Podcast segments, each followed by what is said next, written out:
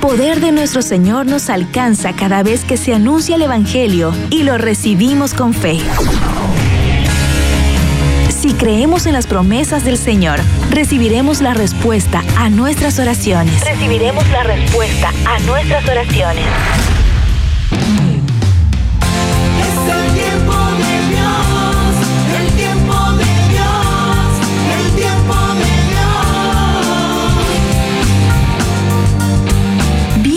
A Tiempo de Dios con Ricky Penman.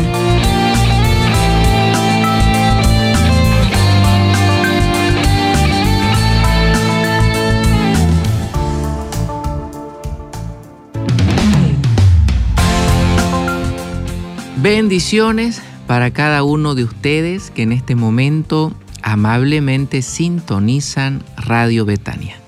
Que el Señor les conceda los anhelos de su corazón y los fortalezca en el camino de fe. Hoy, viernes 12 de agosto, iniciamos este tiempo de Dios con la confianza de que el Señor a través de su palabra ilumina nuestros pasos y nos ayuda a caminar hacia adelante. Hoy vamos a reflexionar la palabra del Señor en el Evangelio de Mateo, en su capítulo 6, versículos 24 al 34. Mm, Evangelio de Mateo, capítulo 6, versículos 24 al 34. La Biblia latinoamericana nos ofrece para esta, esta porción de la Sagrada Escritura el siguiente título, poner la confianza en Dios y no en el dinero. Sin duda un tema oportuno y vigente a lo largo de los años, ¿no es cierto?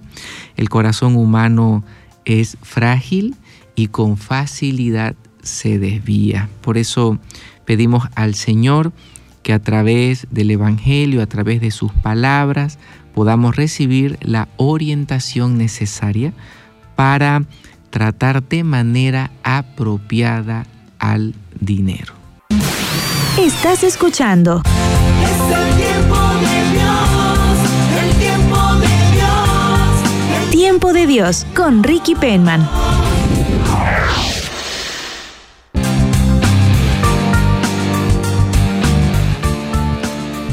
Bendiciones, continuamos con este tiempo de Dios. Como les había adelantado en el anterior bloque, hoy vamos a reflexionar el Evangelio de Mateo en su capítulo 6, versículos 24 al 34. Poner la confianza en Dios y no en el dinero. Escuchemos por favor con atención. Nadie puede servir a dos patrones, porque necesariamente odiará a uno y amará al otro. O bien cuidará al primero y despreciará al otro. Ustedes no pueden servir al mismo tiempo a Dios y al dinero. Por eso yo les digo, no anden preocupados por su vida con problemas de alimentos, ni por su cuerpo con problemas de ropa. ¿No es más importante la vida que el alimento y más valioso el cuerpo que la ropa?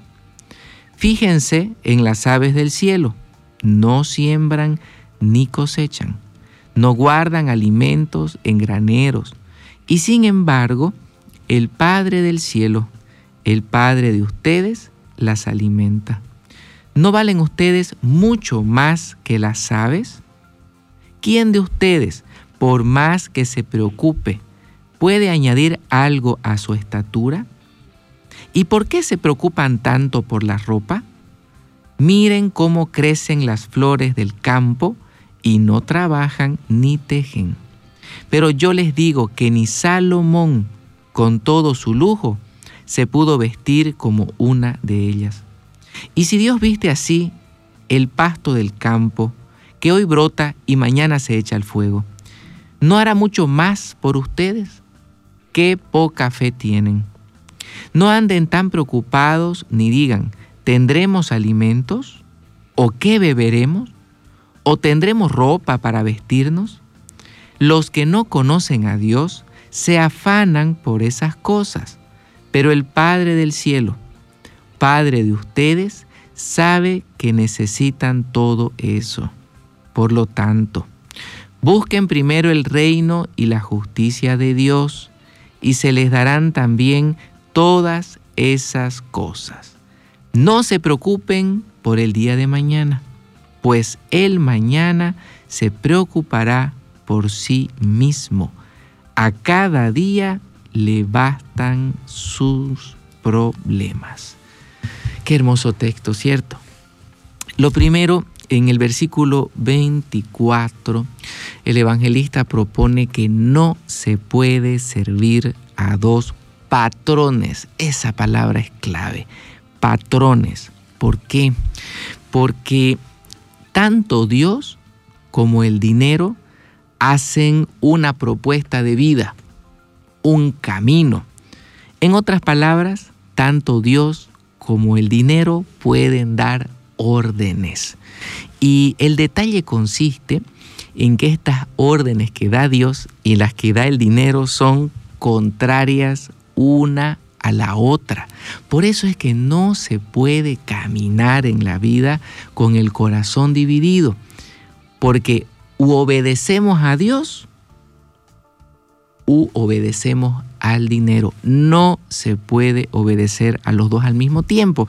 Y no es que se condene el dinero. El dinero es un medio, no un fin. ¿A qué se refiere con que es un medio?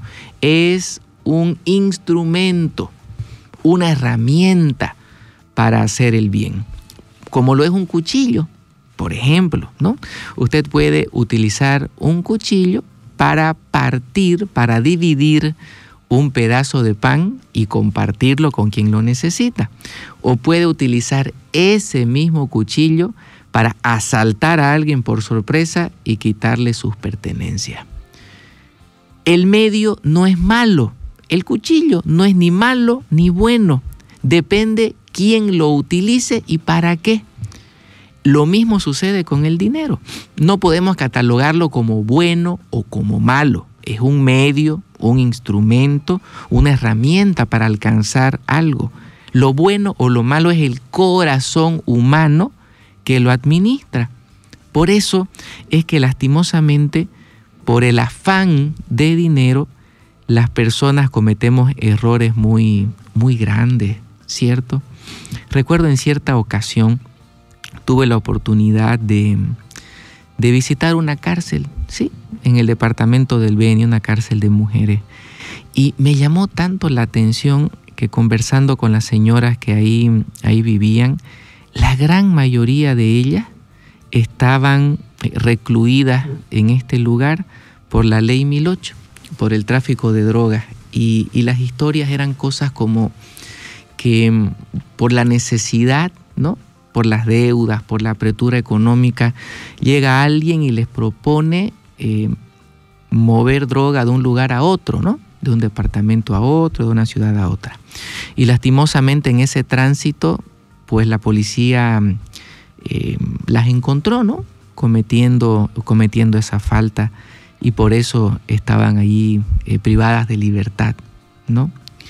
frente a una necesidad legítima, por supuesto, de, querer cubrir un compromiso económico, de procurar eh, lo necesario para el, hogar, llega la tentación, ¿no es cierto?, de hacer algo indebido para conseguir el dinero. ¿Sí? Ahí el dinero dio una orden y normalmente las órdenes que da el dinero hace que uno termine mal. Entonces, eh, no es que el dinero sea malo, sino el corazón con el que se lo busca, ese es el problema de fondo. Cuando el Señor aquí en el Evangelio nos propone no anden preocupados por su vida con problemas de alimento. No anden preocupados. La preocupación no adelanta en absolutamente nada en los problemas económicos. ¿sí? Eh, a veces uno le da vueltas y vueltas y vueltas al mismo asunto y no avanza un centímetro. Y más bien la angustia crece la ansiedad también, y usted se siente peor de cómo se sentía antes de empezar a preocuparse por ese tema. Y la preocupación se hace inútil porque hay situaciones en nuestra vida que ya no dependen de nosotros, dependen de Dios. Y preocuparse por algo que depende únicamente de Dios no adelanta en nada. Más bien, en lugar de la preocupación hay que dar lugar a la oración. La oración es invitar a Dios a que actúe en situaciones que solamente Él puede cambiar. Yo quiero hoy dirigir unas palabras a las personas que se encuentran viviendo situaciones económicas muy, muy serias, ¿no? Muy apretadas y sienten la tentación de hacer algo indebido. Porque el enemigo es astuto, ¿no? En el momento de debilidad, en el momento de fragilidad, es que llega la tentación. Recuerda que cuando Jesús estaba en el desierto, el enemigo apareció a tentarlo cuando tuvo hambre. Lo mismo sucede aquí. Cuando hay necesidades económicas muy serias, aparece la tentación de hacer algo indebido. Y yo hoy quiero recordarle, para usted que se siente tentado a hacer algo que no le da paz, que sabe que es incorrecto, recuerde, su Padre que está en el cielo vela por usted, le dará la ayuda oportuna. La solución que usted necesita no va a poner en riesgo su libertad, no va a poner en riesgo su vida ni la de su familia. Cuando una actividad pone en riesgo su buen nombre, su bienestar y, el de su familia, no es el camino que Dios quiere. Es mejor eh, declinar a esas invitaciones, a esas insinuaciones del mal y perseverar en la oración, no en la preocupación. La preocupación no adelanta en nada, más bien hace que la angustia y la tristeza crezcan en el corazón. En cambio, la oración invita constantemente a Dios a que actúe en situaciones que nosotros no podemos cambiar. ¿Y a qué situaciones me refiero con las que no podemos cambiar? Si usted me permite, le puedo proponer un ejemplo. Hay muchas personas hoy en día que se encuentran sin, sin trabajo, sin un empleo, ¿sí? Y envían su hoja de vida a un lugar, a otro, y buscan el trabajo, lo hacen con diligencia, se, se mueven, están haciendo su parte, ¿sí? Pero todavía no han, no han obtenido los resultados que esperan. Usted no se preocupe más cuando usted deja su hoja de vida, cuando usted va a una entrevista de trabajo, cuando usted se presenta a, a, un lugar donde hay una vacante, usted hace su parte, presentarse y, realiza su mejor esfuerzo. De ahí en adelante, si van a tomarlo o no, depende únicamente de Dios. Ya no se preocupe por eso. En esas situaciones, ore y dígale al Señor, me pongo en tus manos, si este trabajo es para bien, si es para mí y, y, para bendición de mi familia, Señor, abre las puertas. Y si tenés algo mejor, Señor, seguiré buscando. Y es que es difícil aprender a manejar esa sensación de derrota, ¿no? Que a veces sentimos en el corazón cuando buscamos algo y eso no se da nos sentimos frustrados, incluso podemos sentir que, que Dios no responde a nuestra oración. Y, y, aquí vale la pena eh, recordar que si Dios viste a las flores del campo y alimenta a las aves que no siembran ni cosechan, ¿no nos dará también a nosotros lo que necesitamos? Ese texto del Evangelio, yo creo que debemos tomar unos segundos cada día y recordarlo, ¿no? ¿No valemos nosotros más que las aves del cielo y las flores del campo? Si el Señor da lo necesario a quien no hace nada, ¿no lo dará también a nosotros que somos sus hijos y que Él como Padre bueno sabe lo que precisamos? Y creo que la desesperación hace que perdamos de vista la providencia, el amor de Dios. Porque aún en los momentos más difíciles de, de, de, crisis económicas profundas, de alguna manera el Señor hace su obra y pone el plato sobre la mesa. De alguna forma, Dios toca los corazones. Y quiero comentarle una reflexión personal, algo a lo que yo, en lo que yo pienso un poco eh, frente a la divina providencia ¿sí? ¿Cómo actúa la divina providencia? Esto, es- esto me, parece, me parece importante tocarlo con este texto. ¿Cómo actúa la divina providencia? Mire, el Espíritu Santo es uno, y aunque es uno, misteriosamente habita en el corazón de todos.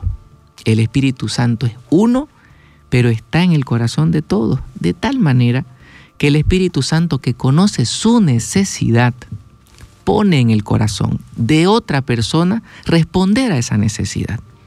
Puede que usted necesite algo hoy.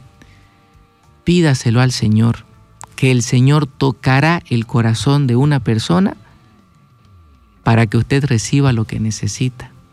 Si bien Dios es bueno, es nuestro Padre, Él no actúa directamente. Él actúa la gran mayoría de las veces a través de personas, de instrumentos, ¿no? Instrumentos del Señor.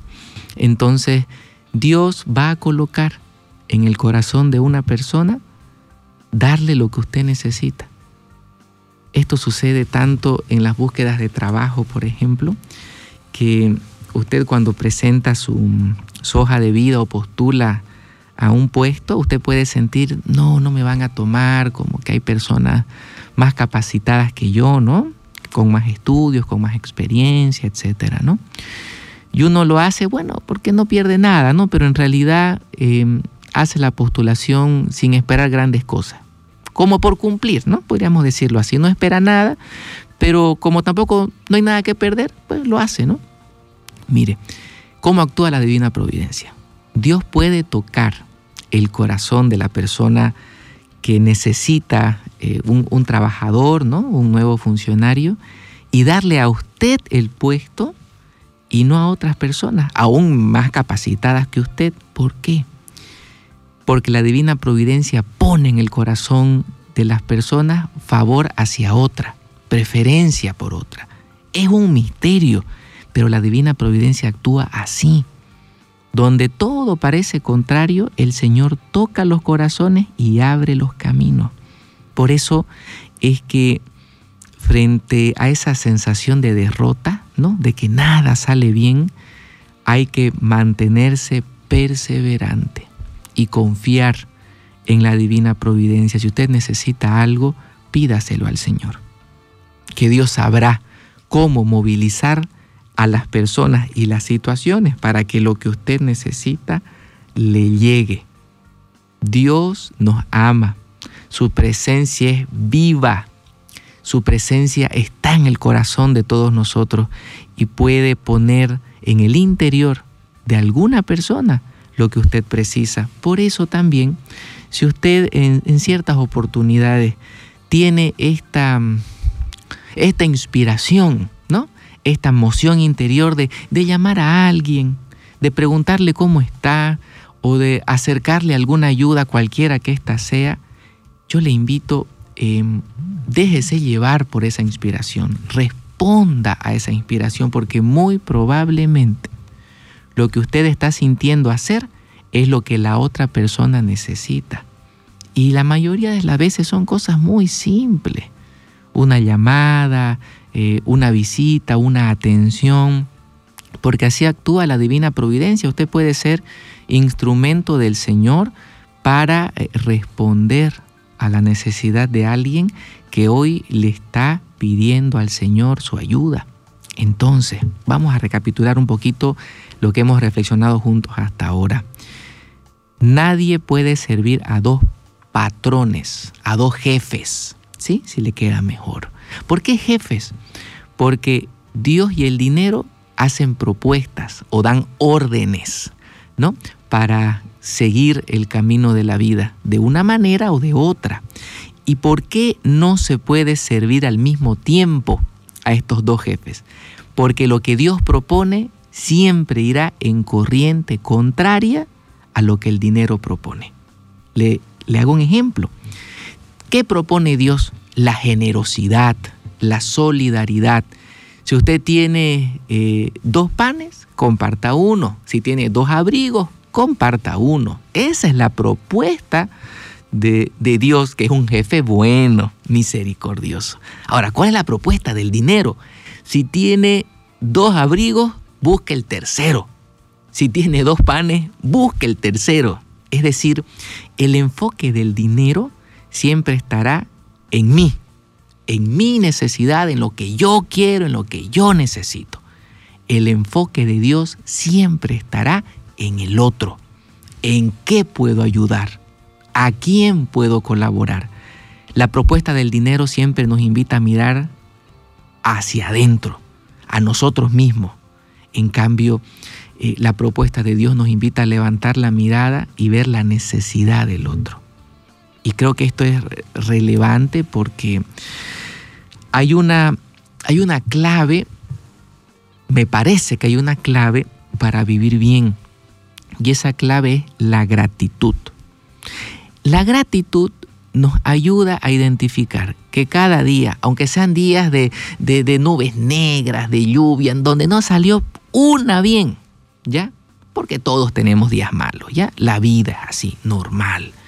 Pero aún en los días malos, la gratitud nos ayuda a identificar lo bueno de Dios en ese día y a dar gracias por eso. La gratitud siempre nos llevará a ofrecer. Es decir, yo recibí por bondad de Dios algo bueno, a pesar de las malas noticias. Siempre hay algo bueno. Y eso bueno que recibí lo quiero compartir, porque el agradecido siempre encuentra que compartir. Siempre tiene algo para dar. ¿Por qué? Porque identifica lo que Dios le ha regalado. La gratitud es una virtud que debe ejercitarse, no es automática. Cada día uno debe reflexionar un poquito qué de bueno me ha dado Dios hoy. Y siempre encontrará algo. Y ese algo que usted encuentre, compártalo con alguien más. Póngase siempre en posición de quien ofrece. Eso hace la gratitud. En cambio, la avaricia nos va a colocar siempre en una posición del que necesita algo, siempre necesita algo, siempre le falta algo, nunca es suficiente. Por eso la avaricia no es agradecida. La avaricia es, Dios, ¿por qué no me das esto? ¿Por qué me fallas con lo otro? ¿Por qué no tengo eh, esto que te he pedido? ¿De acuerdo? Por supuesto que Dios tiene sus tiempos y en algún momento nos dará, ¿no? Nos dará lo que le estamos pidiendo, seguro que sí. Pero ya Él nos dio algo. Aunque no hayamos recibido lo que estamos pidiendo, Dios ya nos dio algo. Y dar gracias, por eso es importante, porque dar gracias nos coloca en posición de que quiero ofrecer lo que Dios me ha dado. En cambio, la avaricia nos hace sentir tan mal de pensar que no tenemos lo suficiente, de que Dios no responde como nosotros necesitamos o queremos. Entonces, ¿qué tengo para ofrecer? Si más bien, denme lo que necesito. Y creo que alguien que siempre está en posición de esperar que le den algo, le, va a costar sentirse pleno, le va a costar sentirse eh, satisfecho porque va a perder de vista lo que Dios ya le ha dado. Y yo considero que, que las bendiciones del Señor son progresivas. ¿A qué me refiero con esto? Considero que las bendiciones de Dios son progresivas. ¿Por qué? Porque si yo doy gracias por las bendiciones de hoy, eso me habilita para que el Señor me regale las bendiciones de mañana. Porque me gusta pensar que cómo darle más a alguien que no valora lo que ya tiene, ¿no es cierto? Yo creo que Dios es un padre, un padre bueno, misericordioso siempre, pero que cría bien, ¿no es cierto? que no malcría, que es bueno, pero que no malcría. Y eso quiere decir que si Dios nos da bendiciones y no aprendemos a dar gracias por lo que ya tenemos, valdrá la pena que nos dé más.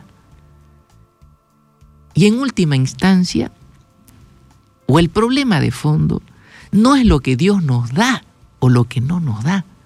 Yo creo que el problema de fondo está en nuestro corazón de que no valoramos lo que ya tenemos. Y creo que una manera de, si, si se puede eh, utilizar ese término, ¿no? Tal vez no es el apropiado, pero es el que yo encuentro ahora que, que puede calzar bien. Si no agradecemos lo que tenemos hoy, yo creo que no habilitamos para lo de mañana. Hay que ser agradecidos, así sea pequeñito, así sea sencillo, pero, pero Dios me lo dio. Y, y la maravilla de la gratitud es que eh, no consiste en el tamaño de lo que he recibido. la maravilla de la gratitud no consiste en el tamaño de lo que he recibido, sino en poner la mirada en quién me lo ha dado. Esto lo voy a repetir porque creo que, que realmente vale la pena. La maravilla de la gratitud no está en el tamaño de lo que yo recibo, sino en quién me lo da. Si me lo da Dios, así sea pequeño y simple, me parece, me, parece eh, una maravilla porque me lo dio Él y porque me lo da sin que yo lo merezca. Yo creo que esas son marcas de la providencia de Dios, características pero de fondo. Primera, una característica de la divina providencia es que Dios toca los corazones de las personas para suplir las necesidades. Ese, ese es el milagro de la solidaridad. Y es una solidaridad, una, un movimiento de Dios que se da incluso entre gente que ni se conoce. A mí me parece, pero una belleza cuando las personas se movilizan para ayudar a alguien que lo necesita y ni siquiera lo conocen o la conocen. Y lo hemos visto tantas veces, ¿no? Se hacen rifas, kermeses, colectas, etcétera. Y, la mayoría de las personas que ayudan no conocen al enfermo o a la familia que está afectada, ¿no? Pero lo hacen porque Dios les toca el corazón y sienten esa, eh, esa afinidad, ese, ese deseo de colaborar. Esa es la divina providencia.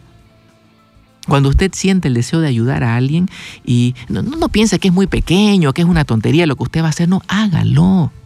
Porque lo que para usted puede parecer algo irrelevante puede ser muy importante para la otra persona. La segunda marca de la divina providencia es que lo que recibimos, así sea pequeño, sea un detalle, viene de Dios. Todo lo dice la Sagrada Escritura en la carta del apóstol Santiago. Todo don perfecto, toda buena dádiva, todo lo bueno viene de Dios. Entonces, reconocer la grandeza del que me da las cosas sencillas me ayuda a tener una vida balanceada, de que todo lo bueno que tengo, sea grande o pequeño, viene de Dios. Y esto es balancear la vida, ¿sabe por qué? Porque a veces en, los tiempos buenos, porque también eh, hay tiempos de vacas gordas, como se dice, ¿no? Los años de vacas flacas, los años de vacas gordas, hay años, hay momentos en los que las cosas van bien. Cuando las cosas vayan bien, siempre recordar es gracias a Dios, solamente gracias a Él. Y no nos olvidamos de Dios ni en los momentos malos, que es difícil olvidarse de Dios en los momentos malos, ¿no? Eh, porque hay que recurrir a Él para pedir el auxilio oportuno, ¿no? Pero en los momentos buenos, eh, no olvidarse que, que el Señor es grande, que el Señor es providente y si hoy se vive un momento de regocijo, de satisfacción, es porque eh, buenamente el Señor así lo ha querido, ¿no? Entonces no se puede servir a dos patrones. Nadie puede ser feliz con el corazón dividido. No se puede obedecer una orden de Dios y una orden del dinero. ¿Por qué? Porque siempre son contrarias. Dios va a proponer, comparta. No necesita acumular más para sentirse seguro. Comparta y sienta la satisfacción de saberse instrumento de Dios para ayudar a la necesidad de otro. En cambio, el dinero le va a decir acumule, acumule, porque mientras más tenga, mejor se va a sentir. Y eso a la larga se hace un problema, ¿sabe por qué? Porque quien tiene mucho se preocupa mucho. ¿Por qué se preocupa mucho? Porque como tiene, como tiene tanto, tiene harto que cuidar. Entonces vive preocupado de que le roben, de que le quiten, de que eh, lo estafen. Es así. El que tiene mucho también se preocupa mucho, ¿no? Porque tiene bastante que cuidar. En cambio, el que vive con sencillez y tiene dos o tres cositas, o una, o ninguna, eh, no, no, tiene pena que, que, que se lo quiten. No vive en ese estado permanente de alerta pensando que todo el mundo quiere aprovecharse de él o de ella. Vive tranquilo. Porque incluso sabe que lo bueno que tiene Dios se lo ha regalado y si por azares de la vida lo llegara a perder, sabrá que Dios suplirá lo que necesita. ¿sí? No podemos ser felices con el corazón dividido. El dinero es un medio, una herramienta, un instrumento para hacer el bien. No debe ser la motivación con la que uno se levanta cada mañana o la motivación con la que, con la que se hacen las cosas, ¿no? Eh, hacerse la pregunta, ¿qué me motiva? Yo creo que vale la pena. ¿Qué me motiva? ¿Hacer el bien o solo procurar mi bien? ¿Qué me mueve a hacer lo que hago todos los días? Su trabajo, su tarea cotidiana, lo que usted realiza. ¿Qué le motiva? ¿Hacer el bien o solo procurarse el bien? Yo creo que una manera sana de mantener el corazón en Dios es a- hacer algo, ¿sí? Hacer algo por alguien que no puede retribuirle en absolutamente nada. Una manera de cuidar el corazón de la avaricia es hacer el bien a alguien que no puede devolverle con absolutamente nada. Porque lastimosamente vivimos en, eh, en una sociedad donde se tiene el mal criterio de que favor se paga con favor. ¿no? Yo te ayudo con esto, pero después me vas a ayudar con otra cosa. Y creo que eso es una orden del dinero. es contrario a lo que Dios enseña, ¿no? Lo que Dios enseña es haga el bien sin esperar nada a cambio. Haga el bien por gratitud, haga el bien por amor a Dios, haga el bien porque un hijo de Dios no conoce otra manera de obrar que no sea hacer el bien. Eso es una señal eh, propia de los hijos de Dios, una marca. Hace el bien sin esperar nada a cambio. Una manera de cuidar el corazón de la avaricia es que usted que tiene su oficio de cada día, cualquiera que sea, usted que eh, es vendedor o que trabaja en una feria, en el mercado, o es doctor, arquitecto, profesor, lo que usted quiera, no importa cuál sea su oficio o profesión, siempre ponga al servicio su oficio, su profesión, su tarea cotidiana hacia alguien que no le puede devolver nada a cambio. Siempre es bueno hacer algo como un servicio de gratis, por consideración, por cariño al que lo necesita. Hay que desacostumbrar al corazón a que siempre tiene que recibir algo por lo que hace. Hay que hacerlo por hay que hacerlo por gratitud. No lo hacemos por recibir algo que ya hemos recibido tanto que de alguna forma yo quiero retribuir, ¿no es cierto? Entonces, eso, eso pienso que es una manera de, de cuidar el corazón de la, de la avaricia. Practicar eh, la generosidad es una propuesta de, de Dios como jefe, si vamos a usar el o, o patrón, ¿no? Si vamos a usar el término de, del Evangelio que estamos reflexionando hoy. Y, y nos va a liberar, la generosidad nos libera el corazón de las preocupaciones. Porque, ¿para qué preocuparse por el porvenir? Eso no quiere decir que vamos a vivir con los brazos cruzados, ¿no? San Pablo decía el que no trabaje, que no coma, ¿no? O sea, uno tiene que hacer su diligencia, su parte. ¿De acuerdo? Cada uno hará su parte. Pero yo no puedo asegurar mi futuro, ¿no? Porque tener una, una cuenta de banco bonita, ¿no? Con, con hartas cifras, no asegura el futuro. Tener muchos bienes tampoco asegura el futuro. No digo que eso sea malo. ¿Qué es lo que yo digo? No poner la seguridad, el porvenir o el bienestar en lo que uno tiene. Nuestro porvenir es tan delicado que debe estar solamente en las manos de Dios. Solamente en las manos de Dios. Porque el tener mucho no nos asegura nada. Si usted puede tener mucho, gloria a Dios, para compartir con el que lo necesita. Pero tu seguridad no depende de eso. Tu seguridad depende del Señor y eso que le haga sentir consuelo en su interior, que le haga sentir eh, la certeza de que Dios le ama y que Dios cuidará cada uno de sus pasos. El Señor sabe perfectamente eh, lo que necesitamos. Este texto culmina en el verso 34 con un verso bellísimo, escuche. No se preocupen por el día de mañana, pues el mañana se preocupará por sí mismo. ¿A qué se refiere con el día de mañana? Con el porvenir, con el futuro. Sabe, a veces sentimos tanta ansiedad porque no sabemos eh, qué será de nosotros en el futuro, ¿no? La ansiedad es un exceso de futuro. Es pensar, es preocuparse demasiado en lo que va a venir mañana. Y no, quiero, no quiere decir con esto, insisto, en quedarse con los brazos cruzados y que, y que no hay que planificar nada. No, no se refiere a eso. se refiere más bien a que el porvenir está en manos de Dios, no está en mis manos. Por eso el porvenir no me preocupa. Yo sé que si permanezco de la mano del Señor, el Señor dará lo necesario.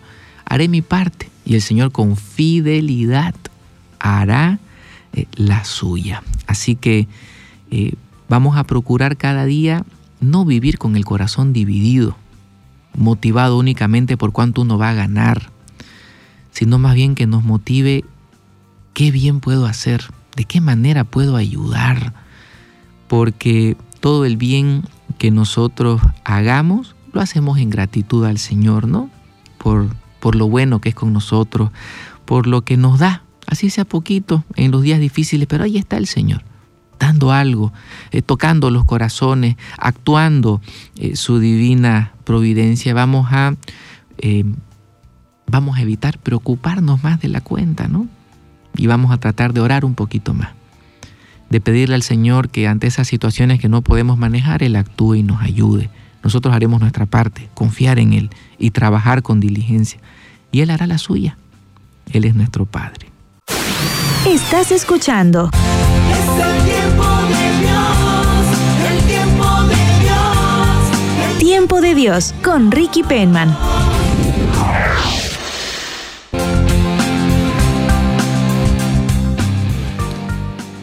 Vamos a orar, a encomendar cada una de sus intenciones al Señor. Abrimos nuestro interior al amor y a la presencia del Señor, en el nombre del Padre, del Hijo y del Espíritu Santo. Amén. Bendito Señor, Dios misericordioso. Te ofrecemos en este día cada una de nuestras intenciones y necesidades. Y gracias por tu palabra, por recordarnos que como Padre bueno estás pendiente de lo que necesitamos, que tu divina providencia nos otorgue lo que precisamos y que seamos instrumentos tuyos para hacer el bien.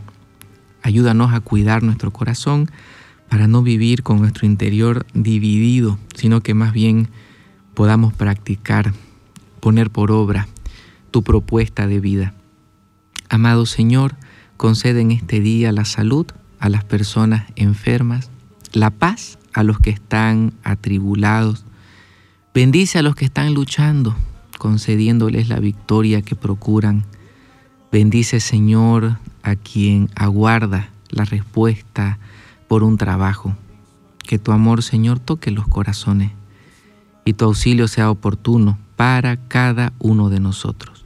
Concédenos en este día tu bendición y tu protección por la intercesión de María Santísima, nuestra Madre, nuestra mamita de Cotoca. Que junto a ella nos bendigan y nos guarden de todo mal en el nombre del Padre, del Hijo y del Espíritu Santo. Amén, amén. Muchas gracias por eh, la gentileza de acompañarnos en este tiempo de Dios. Les mando un abrazo grande para todos. Bendiciones. Escuchaste el programa Tiempo de Dios con Ricky Penman. Espéralo cada viernes a las 9 de la mañana y al reprise a las 21 horas por Radio Betania, la radio de los católicos.